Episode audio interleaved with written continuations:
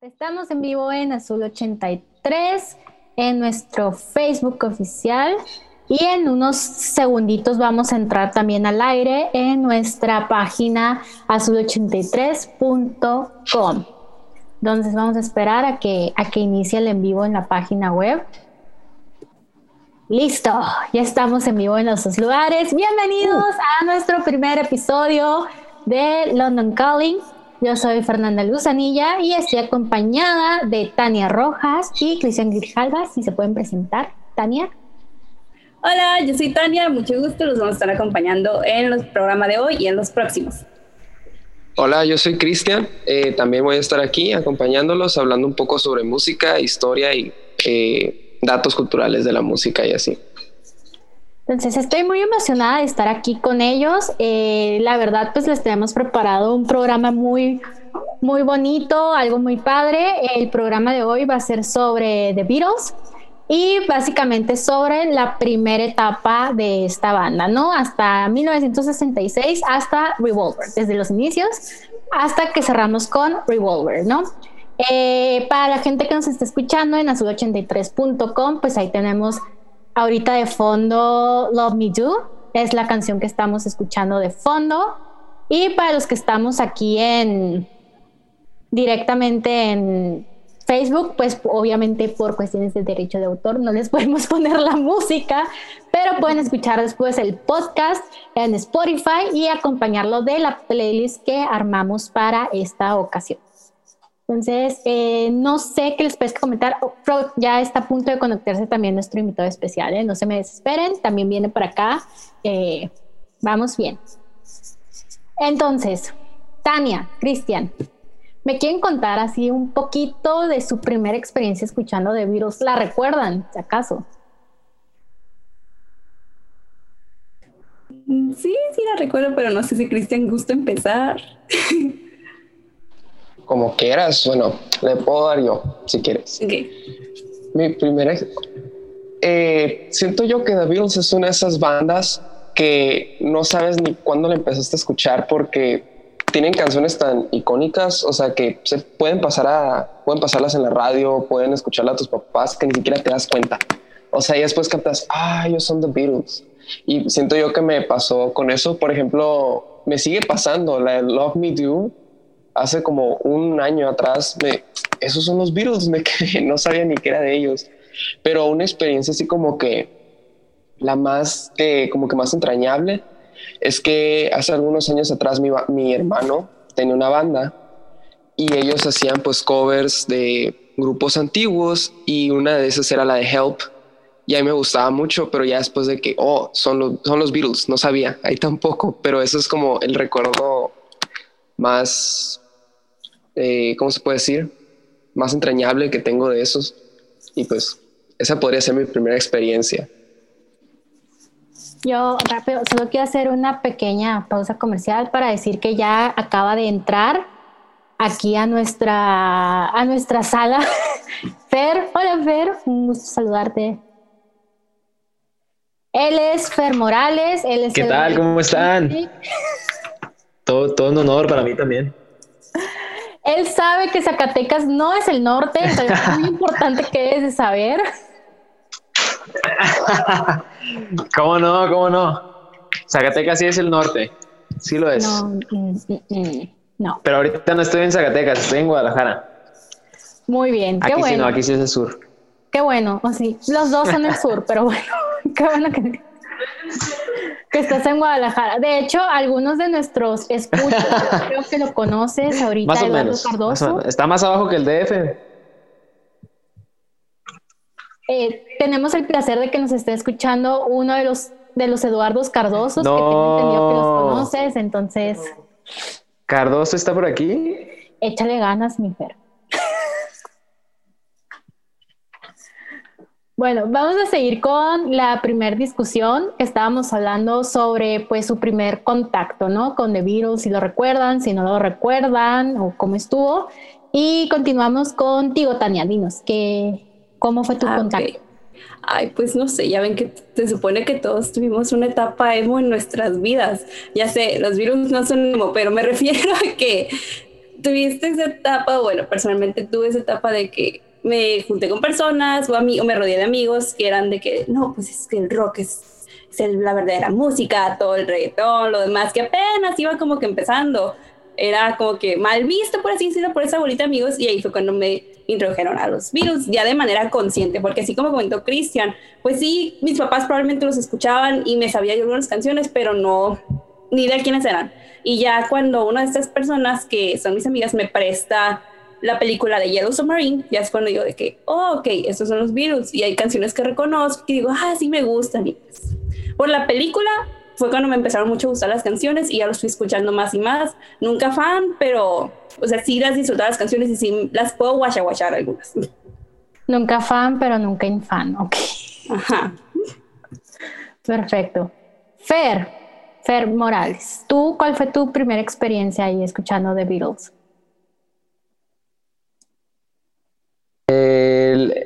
Mi primera experiencia con los Beatles, pues desde chico, la verdad. O sea, me acuerdo que en la secundaria, eh, gracias a Dios que una película que, pusieron en clase una vez fue Yellow Submarine.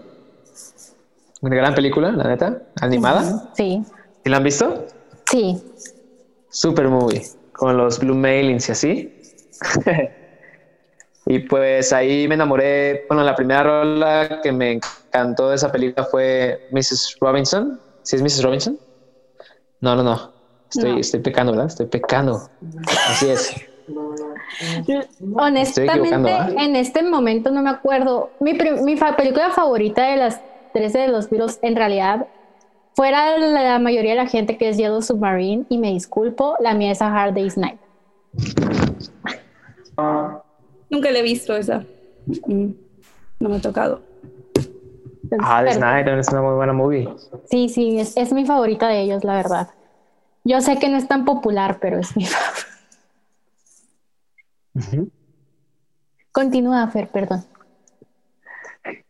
No, me tienen que corregir porque no sé, no me acuerdo qué canción es la que Vamos a buscar. Cuando nosotros no tenemos la respuesta, el señor Google proporcionará.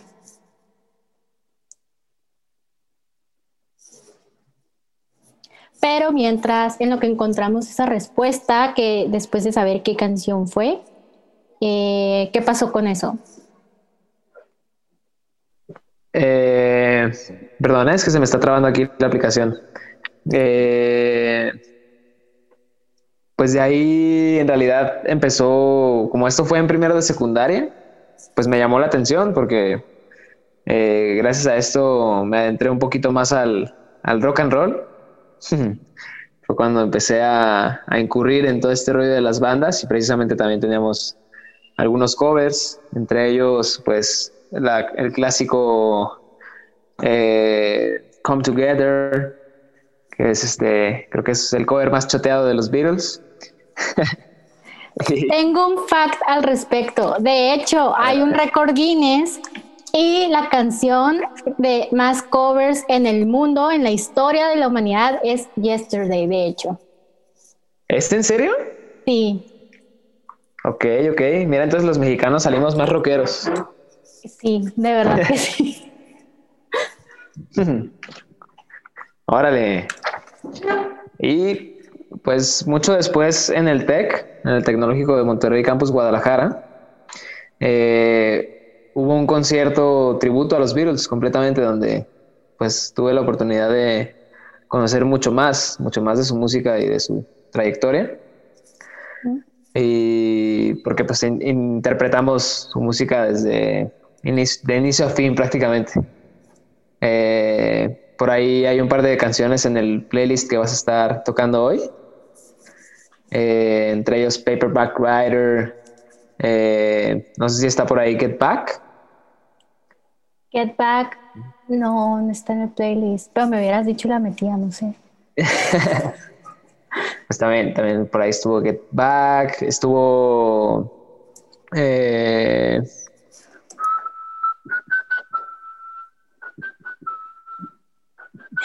Estuvo muchas canciones más. No sé cuál, cuál es ¿Cuál es, cuál, cómo se llama esa canción? Díganme el nombre. Ustedes, conocedores de los Beatles. Ah. No, soy un experto de los Beatles, ¿eh? pero me gustan, me encantan y sé que son parte fundamental de la historia de la música y de, y de la, pues de cómo se gestó después el pop y el rock hasta la actualidad. Son la, base del rock, los Beatles. exactamente. Gracias a ellos, de hecho, o sea, conozco varios datos curiosos. Eh, empezaron a hacer que los álbumes tuvieran dos lados. No si supieran eso, sabían eso y también cosas como, ay, ¿qué otras? Pues lo de que ellos empezaron a, a ir a dar conciertos en Estados Unidos y no les funcionaba el audio porque se escuchaba más el ruido de la gente, de los fans gritando. Y gracias a ellos tuvieron que empezar a hacerlo del audio. Gracias a ellos, hoy en día los conciertos son como son, los álbumes son como son. Muchos de los recursos utilizados en la música, movimientos y eso son gracias a los Beatles. Bueno, voy a hacer aquí una pequeña pausa para nuestros amigos de azul83.com. Ellos están escuchando Eight Days a Week, seguido por Girl y There's a Place. Y los amigos de Facebook Live, seguimos aquí en vivo. Entonces, de hecho, entre los datos curiosos que les traigo, por ejemplo, es que justamente, obviamente todos sabemos que una de las razones por las que dejaban de dar conciertos era porque eran tan ruidosos los conciertos que ya ni siquiera se escuchaban a ellos mismos tocar, ¿no? Y se, aburrían. Se aburrían y ni se escuchaban tocar de los gritos de las fans de la Beatlemania y, y súper complementa eso con lo que está mencionando aquí Cristian, ¿no? Que, que, pues por ellos se cambió la industria del concierto en el mundo, ¿no? A partir de, de The Beatles, entre muchas otras cosas más. No sé, Tania, si hay algo que tú quieras agregar. pues me dejaron de tarea para no entrar desinformada aquí a este rollo. Se sabía un poquito de los virus, pero me pusieron ver un documental de cómo los virus cambiaron al mundo. No lo vi por, completo, pero sí vi que cómo fueron una, voy a decir una palabra, pero revolución en su país completamente. Y cómo... Ajá. Y que por ellos las personas estaban acostumbradas a ver a los artistas goody to shoes o que fueran muy correctos, muy propios y que los virus llegaron a cambiar eso, a que las entrevistas eran como se podían relacionar las personas o los adolescentes de la época con ellos, viendo a cuatro hombres o cuatro, voy a decir, morros pasándosela súper bien entre ellos y no siendo como que, oh, sí, estuvimos gira, vendimos tanto, sino como que bromeando uno con otros carrilleros, pues.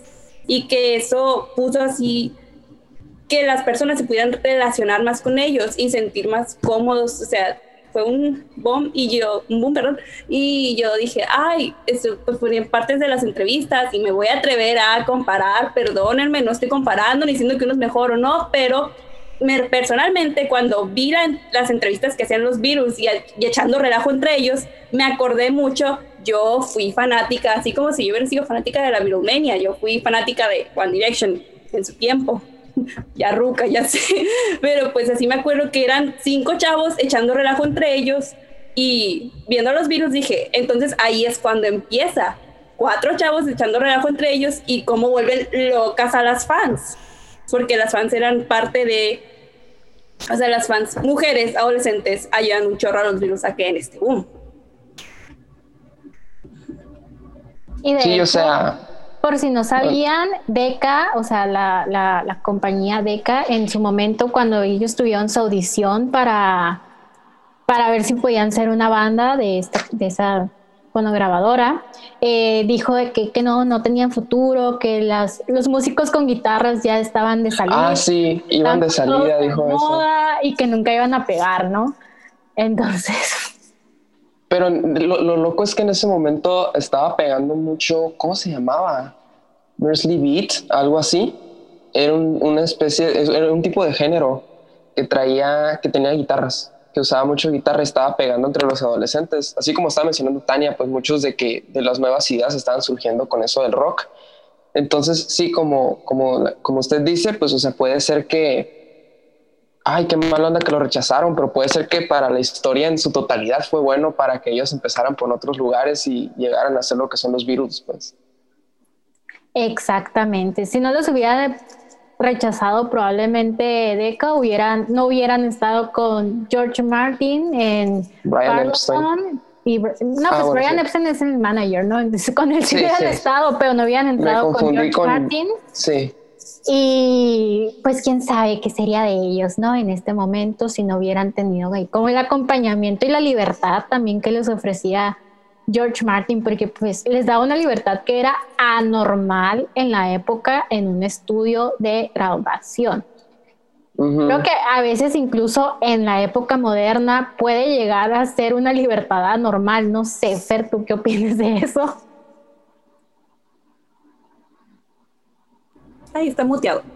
Perdón, perdón.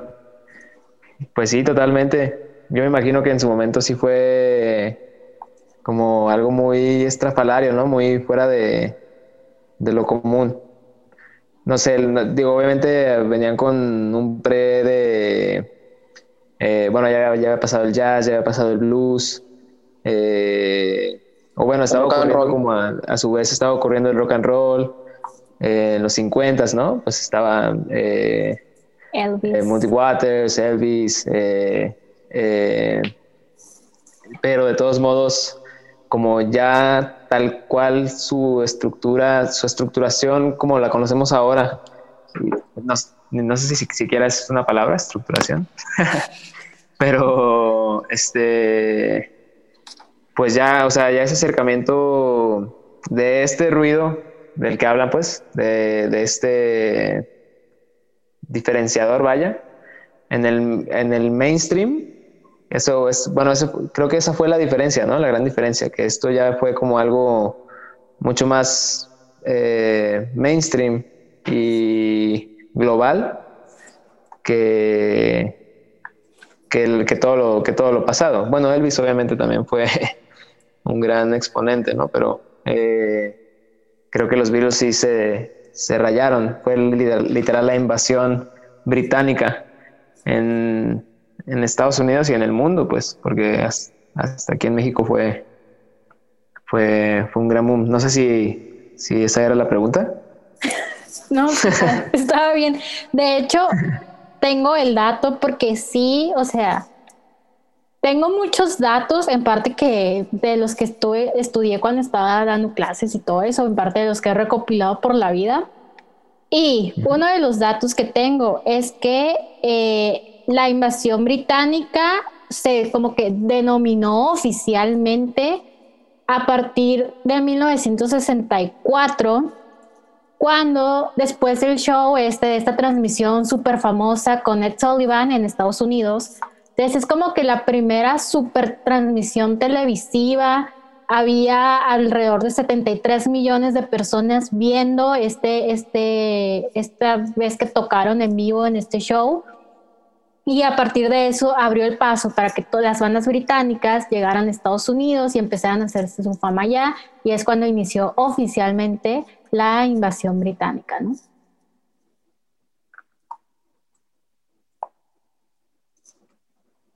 Sí, pues me imagino que ya una vez televisado y como la evidencia tal cual, ¿no? Exacto. Del movimiento que, está. Y pues más que nada, ver los datos de cuánto jalaban a la vez, ¿no? Porque una cosa es decir, ay, bueno, o sea, 300 fueron a concierto aquí, 300 fueron a concierto allá, 20 fueron a concierto acá, y otra cosa es, ah, no, pues a la, a la vez pueden jalar 73 millones de personas. ¿No? O sea, 73 millones dejan de hacer lo que están haciendo para verlos.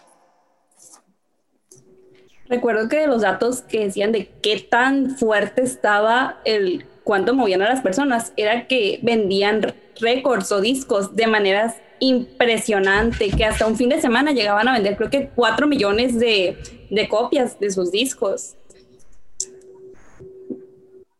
Sí, o sea, y en general. Sí, bien exagerados los números de los Beatles. O sea, los ves y wow.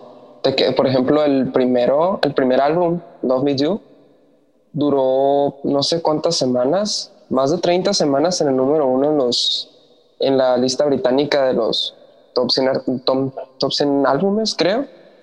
Y después cuando ya lo bajaron fue porque salió el segundo álbum de los Beatles, que es With the Beatles. Entonces salió y lo reemplazó y duró como 15 semanas más. Y, y todavía no sé si, no, creo que ya fue otro artista, pero ya después cuando volvieron a sacar álbum otra vez. O sea, era esa racha que mantenían y todavía que iban a conciertos y a todos se les llenaban, es wow, o sea, puede que a lo mejor los, como era música nueva y todo eso, pues los, para los fanáticos era muy grandioso, pero igual es, es wow, o sea, hoy en día también hay muy buenos artistas y ninguno puede superar eso. O sea, estaba viendo números y todavía en la lista Billboard de top 100 artistas de todos los tiempos, los virus siguen en el número uno. Voy a hacer una pausa rápida, nomás para regresar en radio. Y estamos de vuelta en azul83.com. Seguimos, seguimos aquí en, en, Facebook Live. Estaba mencionando, Cristian, unos datos muy interesantes de cuántas semanas estuvieron en el top con su primer álbum. Fueron 30 semanas hasta que sacaron su segundo álbum, que estuvo 21 semanas, de hecho, en el top número uno de UK. Y fue en este momento en el que los denominaron los Fab Four, ¿no? O sea, los fabulosos cuatro. Fue en el momento que sacaron los primeros dos álbumes y se dio cuenta como de que todos estos, cuánto tiempo podían durar en el, en el top, ¿no? Y, y con esto también, pues, envían su primer álbum a Estados Unidos y es cuando tienen, eh, con la canción de I Want to Hold Your Hand, I Want to Hold Your Hand, y es cuando tienen su primer hit número uno en Estados Unidos. Leí que los, los editaron también, o sea, en Estados Unidos no habían llegado sus canciones por, no sé, cierta diferencia de cultura o de música, y ya en Estados Unidos una disquera, eh, una empresa creo, editó tantito la música para que llegara ya a Estados Unidos y fuera considerada aceptable. Capitol Records. Ajá, Capitol Records. Así es. Eh, y sí, pues, o sea, las editaron y ya las lanzaron y en Estados Unidos también fue un boom. House, ¿algo que quieras agregar aquí? Pues a mí que se me hace increíble que después, o sea, esta, eh, que fue algo muy rápido, digo, a pesar de su historia previa, de cómo se reunieron ellos y todo esto, pues de su álbum debut, que es eh, Please, Please Me, que ese sí lo tienes en el, en el playlist. Eh, precisamente fue algo muy, muy, muy, pues, bueno, para tiempos de ahora, de la música actual, sí es algo muy rápido que en 1964 ya estén en, en televisión y rompiendo, eh, bueno, primero en, en Reino Unido eh, con, con, todo esto de las ventas y que ya, que ya a partir de ahí ya pudieran tener como un, un, como un medidor de, que esta banda un gran un, un, va a ser histórica, pues que tanto que alguien se haya querido invertir como tal. bueno, una compañía disquera como Capitol Records o como, o como Parlophone, ¿no? Que es con la, con la gran disquera de, de Reino Unido que, que, que estaban. Este, y pues no sé, solamente eso, que a mí se me hizo como algo, se me hace muy impactante los tiempos con los que, con los que se lograron todos estos récords, digamos. Y por algo, cosa, la verdad. Otra cosa que a mí me encantó, o sea, me encanta esta historia, es como los, o sea, Estados Unidos, esta Capitol Records, la, la disquera americana, hace lo más americano por hacer, por así decirlo, y entonces empiezan a sacar diferentes compilados de las mismas canciones de The Beatles, ¿no? Es como que, ay, miren, ya vendimos este álbum. ¿Saben qué? Ya van dos meses y no hemos vendido otro álbum porque todavía no lo sacan, entonces vamos a sacar un compilado. ¿Saben qué? Sacar, vamos a sacar tres versiones del mismo álbum, que es básicamente lo mismo, pero en diferente orden, ¿no? Y vamos a sacar otra distinta en Canadá. Y cada que sacaban un álbum, sacaban aparte los compilados de los mismos álbumes, pero ahora con el álbum nuevo agregado, ¿no? Entonces, sí, Estados Unidos, el mercado fue, fue el que nos trajo este mercado de los recopilados, refritos, como les quieran llamar, ¿no? Completamente, totalmente.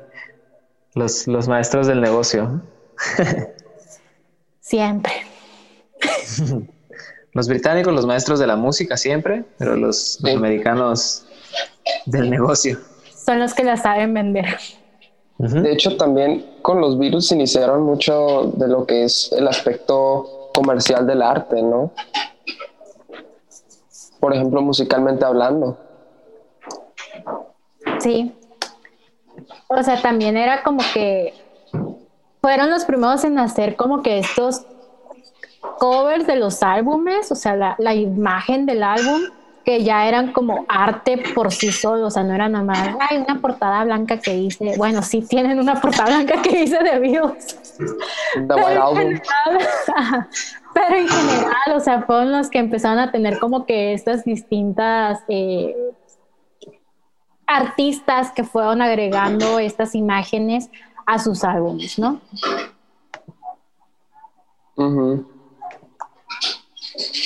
Por ejemplo, estaba leyendo yo que llega un punto donde ellos, en lugar de, de ya seguir siendo la, la, música comercial y de generar sus álbumes que, por ejemplo, los primeros dos pues van mucho del rock and roll, o sea, es mucho un ritmo swing, un tantito de escalas de blues y todo lo que, se, lo que es eso. Y ya después con los álbumes que van siguiendo, van generando canciones un poco más diferentes y ritmos más nuevos. O sea, creo que esta Help eh, sale esta canción que es Yesterday, que esta ya tiene arreglos de orquesta. Y eso siento yo que a lo mejor en algún sencillo, pero eh, que estaba escuchando los álbumes, nunca había escuchado eso pues en ninguno de sus álbumes anteriores, ninguna canción anterior tal vez arreglos con guitarras y todo eso, pero nunca un violín o algo por el estilo. ¿Les parece si para azul83.com hacemos una pequeña pausa e iniciamos con eh, Girl, Yesterday y Drive My Car hablando de y volvemos. Y seguimos en vivo en Facebook Live, obviamente. Ah, todo bien. No sé si saben, o sea, de verdad mi cerebro en este momento está como que en otro nivel, así haciendo la división entre lo que está pasando en radio y lo que está pasando aquí. Y, me disculpo si explota de repente, ¿no? El GIF de la señora güera con un chorro de fórmulas saliendo así en su mente. Soy la señora güera. Eres la señora güera. Vaya. Muy bien, vamos a continuar. Eh, no sé. Ahorita dije un mal un dato, dije que el primer álbum era Love Me Do, pero es Please Please Me. Me equivoqué porque el primer sencillo que pegó, o bueno, creo que el primer sencillo que sacaron en sí fue Love Me Do. Fue Love Eso Me Do. sí. Y, y, que les pegó hasta el, el, que dices Please Please Me, creo que fue el que les pegó. Love Me Do no. Love Me Do sí pegó, pero quedó en el 7. Please Please Me fue el primero número uno que tuvieron, ¿no? Ah, ok. Pero ahí estaba los Midu también. Entonces, y salen en el mismo álbum. Eh, la verdad, yo siento que fue muy, muy buena decisión, o sea, de cómo sacaban los sencillos, porque si no, o sea, como que Love Me Do dio ese lugar para que estuvieras abierto a escuchar el resto, ¿no? O sea, era como que más, más clásico, más popero, rock, rock popero, ¿no? Rock comercialito y tranquilo y pues ya con eso como que les abrió más la mente al público de, ese entonces para pues aprovechar y escuchar el resto, ¿no? Y gracias a eso pudo llegar Please Please Me al primer lugar. Sí. También está para un dato curioso es que cantaban la de Bésame mucho. Alguna vez. Sí. Todo el mundo, creo que esa es otra de las canciones con más covers del mundo, ¿no? O sea, bésame mucho. Y ellos eran de que... Sí, y, lo, pero lo chistoso es que eran de sus primeras canciones que hacían, pues, o sea, estaba Twist and Shout, que también es cover, eh, Love Me Do, no me acuerdo qué otra, ah, la de ah, no me acuerdo cómo se llama, ay, no me acuerdo, bueno, y otra es la de Bésame Mucho, que es balada, y sí la cantan en, español, pues, o sea, es lo que estoy diciendo, como que la, cantan en español y le meten su rollo y suena muy padre. Eh, Fer, no sé si hay algo que quieras agregar en este punto. Estoy buscando la canción que la regué durísimo yo, diciendo Mrs. Robinson, pero este es que no me acuerdo cómo se llama la canción de Yellow Submarine. Hay una parte de la película en que en que sale en que sale un este un mono eh, está bien extraña ya ven, pues ya ven que la película es muy psicodélica no muy bizarra. Eh, hay una parte en la que salen como muchos agujeros y se pueden pues se meten a los agujeros y se transportan así.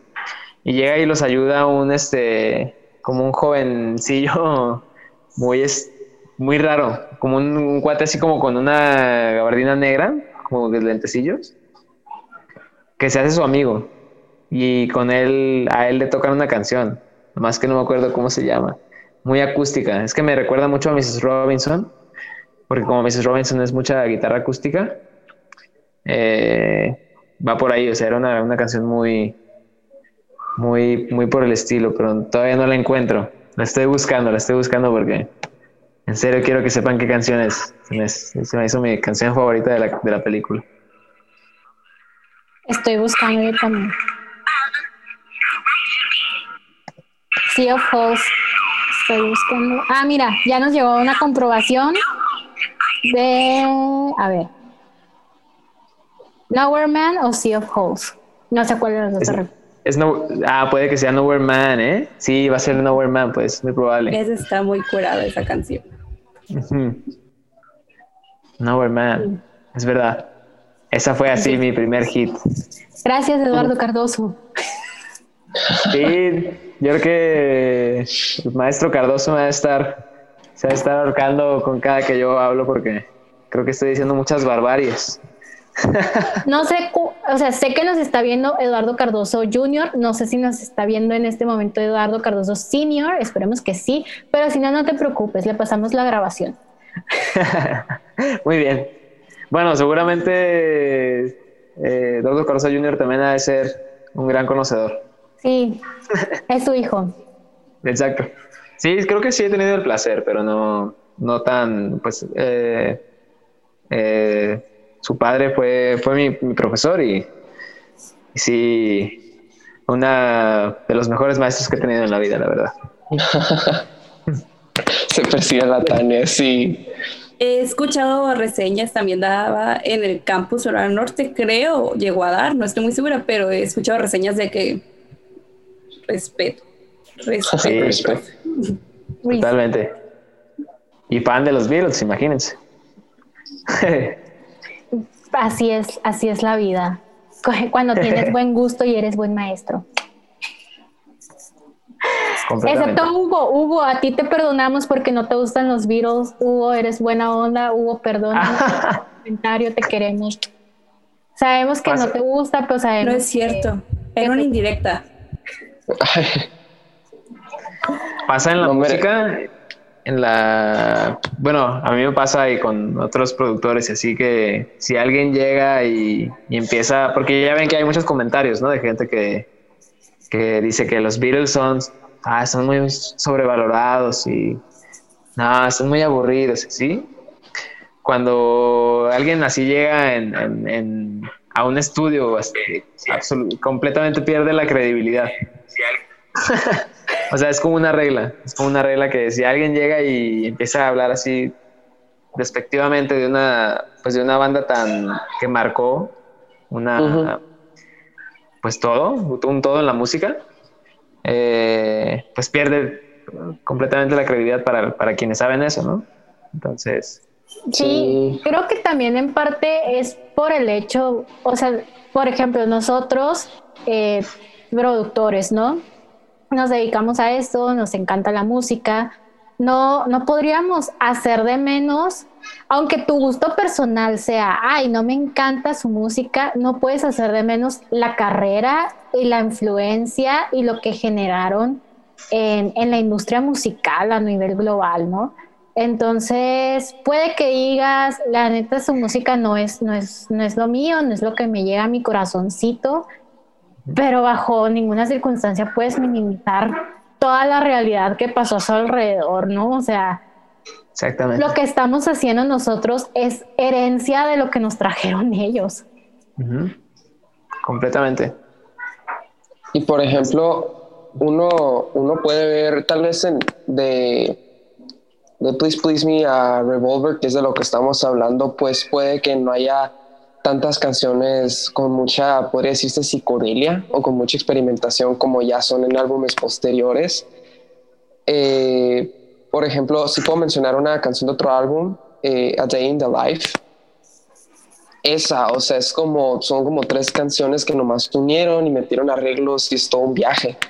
Entonces, dice mucha gente de que, ah, pues los Beatles son muy overrated o no merecen la apreciación que tienen, pero la verdad, uno si llega a, entender la música y todo eso y todo lo que llegaron a hacer, tanto comercial como musicalmente hablando, es como, wow, estos tipos se, se, viajaban mucho con su música, o sea, neta es otro rollo, pues ellos sí llegaron a experimentar mucho y llegaron a tomar la música y empezar a hacer sus propias ideas bien, bien padre. O sea, no se limitaban a nada. Exacto. Bueno, voy a hacer una pausa nomás para dar la bienvenida de mi segundo. Estamos de vuelta también en azul83.com y está a punto de comentar Tania. Adelante, Tania. Te recuerdo de el documental que vi, que también otra de las cosas que la gente gustaba de ellos era que como todos los demás artistas que estaban produciendo, eran mucho que no componían sus canciones o las hacían, los Beatles las escribían, las componían y todo, y eso les gustaba, pues porque estaban hablando de temas que eran mm, nuevos, pero que no solían hablarse, y estaban haciendo creaciones originales, como comentaba Cristian, y que eso el público lo amaba y decía algo diferente, algo nuevo, algo fresco. Fresquísimo, mi pana. Sí, de hecho, el primer álbum se, se, grabó en un día, ¿no? Es lo que tengo entendido. Sí. ¿En serio? Eh, se grabó en un día.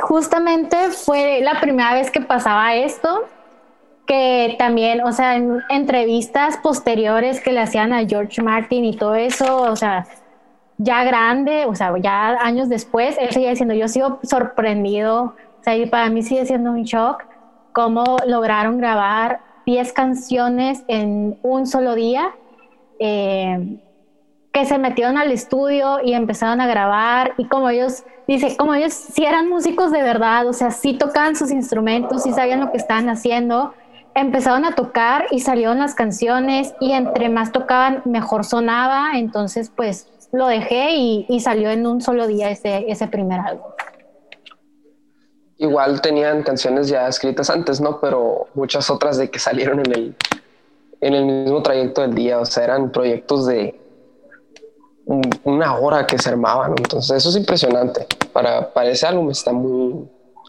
está muy loco y todavía algunos dicen, ahorita que mencionabas que suenan frescos, ese álbum suena como algo nuevo todavía, con algo muy, una idea muy nueva.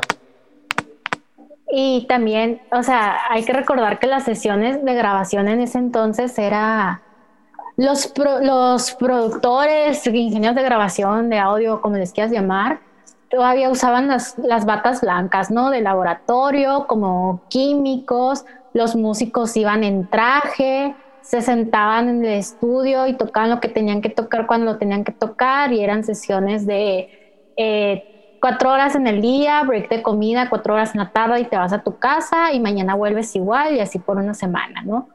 Y, con ellos también se hizo este cambio donde pues ya te podías ir vestido como quisieras, no tenías que ir de traje, tu productor ya no traía su bata de laboratorio blanca, o sea, ya como que mucha más libertad y pues también este momento raro, ¿no? De haber grabado un álbum entero en una sola sesión.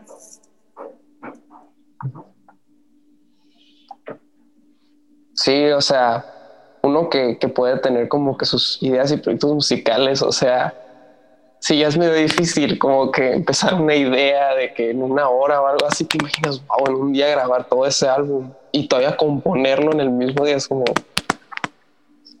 qué, locura, qué, locos. Sí, es algo complicado. algo increíble, la verdad. Eh, sobre todo también eh, por la manera antes de grabar, ¿no?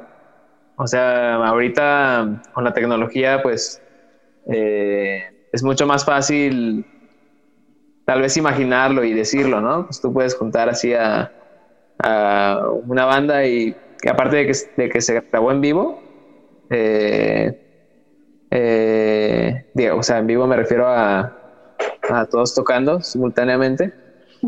Ahorita tal vez lo podrías hacer y no sé, pues como todo es digital, no tienes problema, ¿no? En que en corregir alguna cosa o, antes todo era en, en, cinta y eso lo hacía como más, pues para mi gusto, mucho más mágico en cuestión sonora y en cuestión de, eh, bueno, ahora que mencionabas lo de los ingenieros, ¿sí?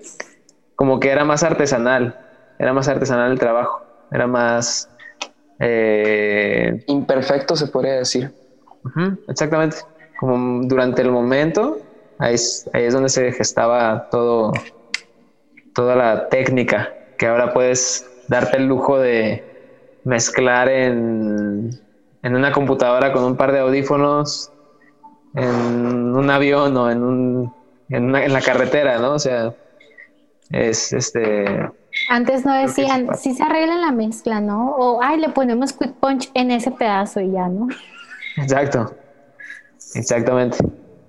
Sí, antes era, en verdad era algo dedicado, pues era, o sea, los músicos que llegaban al estudio como ellos, llegaban a, a, lo que iban, porque sabían, sabían perfectamente lo que tenía que hacer. Y eso, eso es algo que se ha perdido mucho actualmente y creo que es la parte pues, más bella de todo. Como el alma. Sí. Siento yo, al igual, yo menciono la palabra imperfecto, porque pues en aquellos momentos a lo mejor y se les escapaba un, un errorcito. Y eso pues lo deja, pero te, te hace reconocer eso pues que era más como a mano, más artesanal, o sea que son personas que estaban tocando ahí. Y hoy en día pues no, no es que se baje la calidad, o sea, la música sigue siendo música, pero uno puede encontrar canciones que pues la batería sintetizada, ya son puros eh, sintes, pianos, más la voz con un autotune, que ya es como que intentan que todo vaya perfecto y pues está bien, pero ahí es donde entra mucho como que esa artesanía que era el grabar antes, como mencionaba Fernando, pues ya se ha llegado como a terminar. Ya es como dice el magia, pues ya no hay tanta magia en sí. Exacto. También algo que tenían ellos era que o sea, ellos se paraban por sus ideales. Eh, no dejaban que nadie les dijera qué podían hacer y qué no podían hacer en cuestión de sus ideales y lo que ellos creían, ¿no? Se intentaban contener. Eh, hace rato me estaba comentando Tania del, momento ese con, con la reina de Inglaterra. No sé, Tania, si quieres comentar eso antes de que lo siga. Sí, pues también en el documental ponen la parte de cómo eran, pues, rebeldes, pero así como dice Fer, de que ellos creían en algo y lo defendían y estaban en un concierto con la reina. Probablemente le estoy diciendo muy mal, perdónenme, estoy explicándolo como lo recuerdo, pero que estaba la reina presente en el concierto y John les dice, los que estén en los asientos más baratos aplaudan. Y todos así de la reina aquí. Y los que estén en los asientos más caros o no me acuerdo exactamente hagan ruido con su joyería. Y voltea a ver a la reina. Y todos todos los ingleses así. Ajá. Así. Y, y la reina así nomás sonríe, así de que, ja. Como ellos les, valía, o sea, literal les valió. Yo de que. Mm. sus joyas. O sea, ese es un ejemplo, ¿no? Ahí como que se contuvo y todos agradecieron que se contuvo. Ese fue John Lennon el que hizo eso. Es cierto, porque había dicho que iba a decir una grosería frente a. Es cierto, es cierto. Lo estaba diciendo mal, perdón. Entonces, se contuvo John Lennon en esa ocasión a, lo que son ellos, ¿no? Pero algo que pasó, por ejemplo, en una de sus giras por Estados Unidos es que iban a tener un concierto en Jacksonville, donde se enteraron, fue en el tour de 1964, por si tenían pendiente, donde se enteraron que eh, el concierto iba a ser eh, segregated, racially segregated, que iba a haber segregación racial, que los blancos iban a estar de un lado y la gente negra iba a estar de otro lado.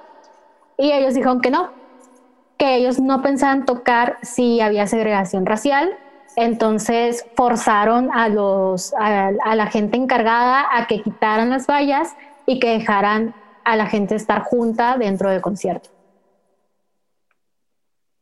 De hecho, creo que eso también viene de cuando ellos inician como banda eh, y empiezan a tocar en, en Hamburgo. No sé, me, no me acuerdo si, si pues ellos inician en Hamburgo. Eh, que ellos van a tocar a un club donde mayormente toca gente pues de, de tez morena, o sea, la comunidad negra, y ahí hacen pues conciertos eh, de música de su estilo, pues un tanto, no sé, sonidos africanos, sonidos jamaiquinos, todo ese tipo de, de estilo. Y los Beatles ahí además de que algunas de sus ideas musicales son influenciadas por estos sonidos, es donde ellos conocen esta, conocen a la gente y ellos se les va, o sea, están en contra del racismo completamente porque pues tenían sus amigos, pues ya era como que, ah, ellos, o sea, como que somos amigos de, estas personas, no tenemos por qué tratarlas mal. Entonces ellos, por ejemplo, los Beatles se conocen mucho también porque a todos era de que, pues, así como si todos son incluidos en nuestros conciertos, pues. Exactamente. Y bueno, como otro, no puedo creer que ya van, ya vamos a acabar. Bueno, voy a hacer rápido una pausa en azul83.com. Vamos a escuchar I Should Have Known Better, Yellow Submarine y Twist and Shout y volvemos. Y nos quedamos aquí en Facebook Live. Yay. Ya solo quedan 12 minutos de programa, no puedo creer, se me está yendo demasiado rápido. Otros datos curiosos que traigo, porque de verdad no es por nada, pero traigo bastantes, eh, traigo más que esto, pero bueno. Tú hiciste la tarea. Yo siempre hago la tarea, Fer, no sé qué hago. Yo era el malo de la clase. No, de hecho tú siempre hacías la tarea en el momento, en el salón, pero la hacías para cuando llegaba el maestro a tu compu ya la habías terminado. Eric, no escuches esto, por favor. Eh, Juan, no escuches esto, por favor. Bueno. Eh, otro de los datos eh, interesantes que traigo por ahí es que en 1965 sale una caricatura en BBC, creo, o ITV de The Beatles, que es como en vida no existía antes de este momento caricaturas basadas en personas reales. Es la primera vez que pasa esto, que agarran personas reales, las dibujan y hacen una caricatura basada en ellos. Y es un dato que la verdad yo no sabía y se me hizo muy interesante descubrir esto.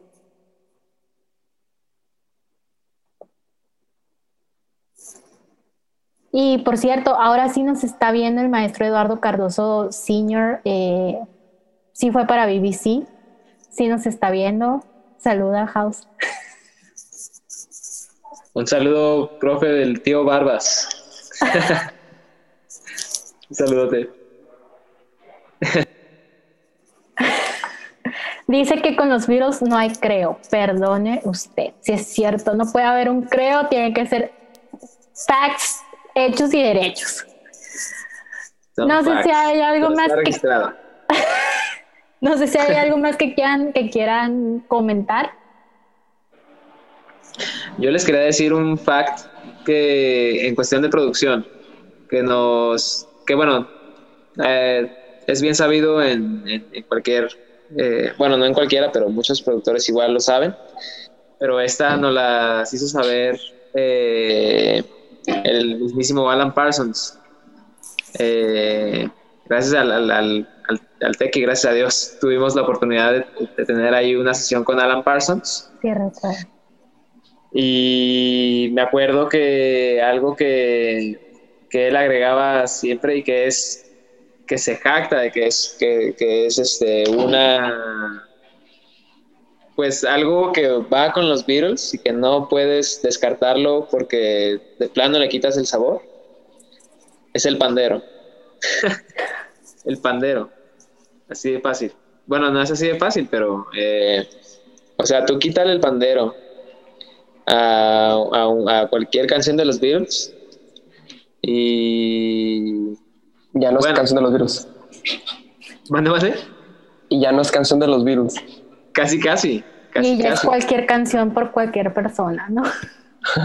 Fue un gran sello desde George Martin hasta todo lo que todo lo que hicieron y pues se me, bueno a mí se me hace un pack muy chistoso porque eh, eh, es cierto o sea si tú agarras un multitrack de los Beatles y le quitas el pandero se va ese como ese toquecito esa cereza del pastel eh, se, me hace, se me hace muy chistoso pues con un instrumento tan simple no que pudiera ser tan, tan De simple. hecho, me tocó ver hace tiempo y no me acuerdo hacia el 100% ¿no? del video, pero un video donde justamente estaban estudiando la manera en la que Ringo Starr toca la batería.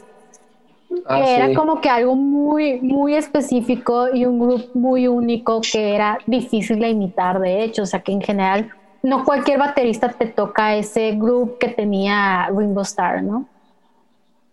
Es el, Sí. el documental de Sound City, ¿no?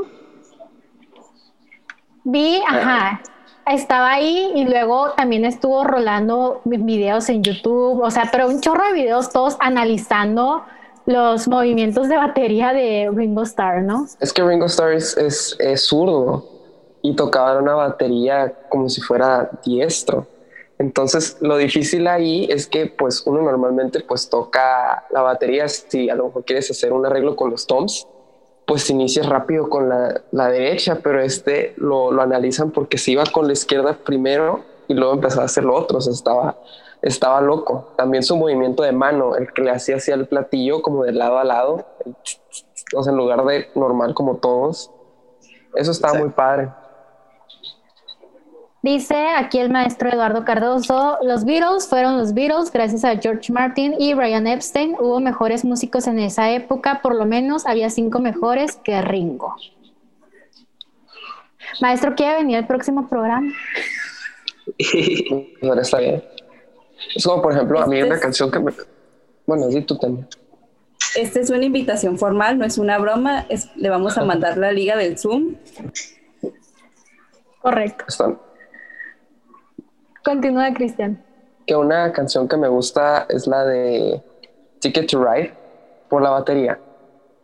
Que es como que es- juega un tantito con los tiempos, como que va, como que va bien, pero en el pum pa tu pum pa tum tum. O sea, como que antes del primer tiempo le mete un pum, un contraste, y eso está, está padre. O sea, lo ves como lo toca él en el video que sale de que parado nomás haciendo las cosas con las manos. No sé, está padre, está muy, está muy loco como toca la batería. Sí, parte de eso es como un guitarrista zurdo que toque la guitarra a diestro, que es un poco más común, sí, pero también, o sea, a la vez, por la misma manera de cómo está configurado tu cerebro, haces cosas distintas, ¿no? O sea, no, no todo lo puedes hacer, hacer igual, o sea, tus movimientos y la base de tus movimientos están configurados ya de manera distinta de entrada. Ujú. Y algo rápido que podemos mencionar también es, por ejemplo, los virus tienen muchas cosas icónicas como la formación. O sea, cuando tocaban, que era John Lennon y luego Ringo y George de un lado en su propio micrófono y atrás estaba Ringo. Y por ejemplo, si hablamos de él, a él lo ponían en una plataforma más alta porque en, su, en esa época los músicos no se veían. O sea, eh, con Elvis Presley, pues él era nomás el cantante y tocaba la guitarra en veces, pues, pero él era lo padre de ir a verlo, era él y los músicos por detrás. Y ellos no, ellos pues cantaban, hacían todos los arreglos vocales y con sus propios instrumentos y todavía Ringo lo ponían arriba de un, de un pues, estante, como se llame, y ahí con toda su batería para que él también se viera, pues para que tuviera protagonismo. Y eso es algo que también los, los caracteriza mucho. Voy a hacer una pequeña pausa para traer a nuestros amigos de 83.com. Y ya estamos a punto, a unos escasos minutitos de cerrar el programa. Eh, no lo puedo creer, ha pasado demasiado rápido aquí en la 83 Radio. Es la primera edición de London Calling. Esperamos que les esté gustando, esperemos que lo estén disfrutando. Aquí la comenta con nosotros. Les recuerdo, estamos aquí en los micrófonos Tania Rojas, Cristian Grijalva y Fer Morales. Y bueno, otro último dato curioso, yo creo que ya va a ser el último que me dé tiempo de darles, es que para abril de 1964, con únicamente eh, dos álbumes eh, ya, ya puestos, ya, ya, ya sacados de The Beatles, tenían 14 canciones en el Billboard's Hot 100. 14.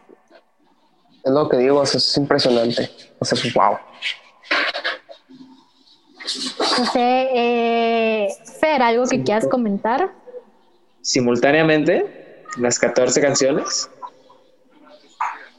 Simultáneamente, en abril tenían 14. Y las primeras cinco eran de ellos, ¿no? Creo que sí, las primeras cinco de la lista eran de ellos, ya las demás estaban repartidas, pero las primeras cinco eran de los Beatles. Expertos de la música, ¿qué tan difícil es que suceda eso? ¿O nunca había sucedido? Creo que es histórico, o sea, creo que sí es como... Bueno, para el momento sí fue muy fuera de lo común, pero no sé ahorita. Creo que... Michael Jackson.